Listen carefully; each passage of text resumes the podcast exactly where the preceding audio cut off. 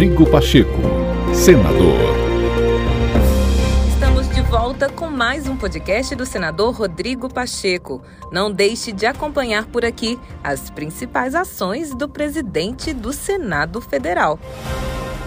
Para o senador Rodrigo Pacheco, mudanças na lei das estatais e nas regras de governança não seria uma solução para frear a alta dos preços dos combustíveis no Brasil. O senador lembrou que foi pela legislação atual que se garantiu a independência na atuação das empresas públicas, sem interferências políticas. Pacheco defendeu que o Brasil, por meio de uma união de esforços, pode encontrar formas mais inteligentes e eficazes para conter os aumentos. Não me parece que seja a solução é, diante de um problema casuístico, é, circunstancial, em função de uma, de uma guerra, do aumento do preço dos combustíveis, é, haver uma alteração numa lei concebida que foi dentro de critérios para poder se ter regras em relação às estatais para diminuir a interferência política e dar mais governança a essas empresas, é, me parece que isso não é necessariamente uma solução para o problema que nós enfrentamos hoje.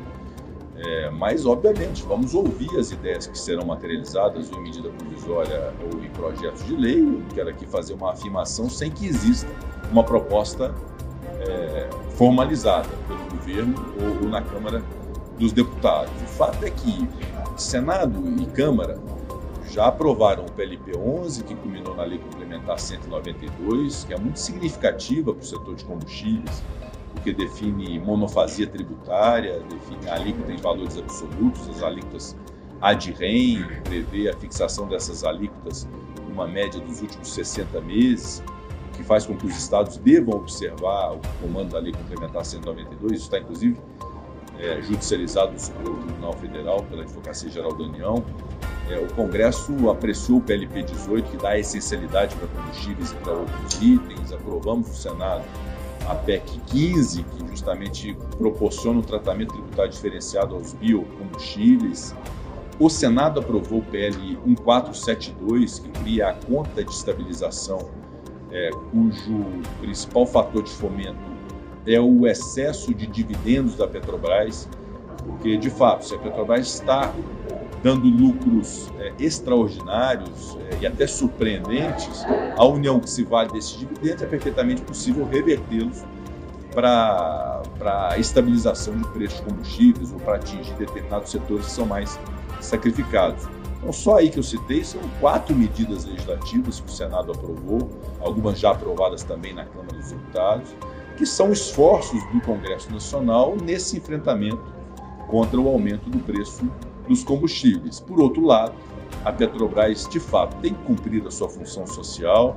O governo tem que compreender que não há dicotomia entre Petrobras e governo, porque é o governo que escolhe o seu conselho, consequentemente sua diretoria, define o seu presidente. A União é o principal acionista, é a principal acionista da Petrobras e tem o controle da Petrobras. Então, essa dicotomia é de fato inexistente. Deve haver uma comunhão de esforços para se entender até onde pode ir para poder conter o aumento do preço dos combustíveis, que não tem uma culpa determinada de alguém ou de algum ente. É uma circunstância mundial que está afetando também o Brasil, e o Brasil tem que ter formas inteligentes, sustentáveis, razoáveis de fazer essa contenção do aumento de preços.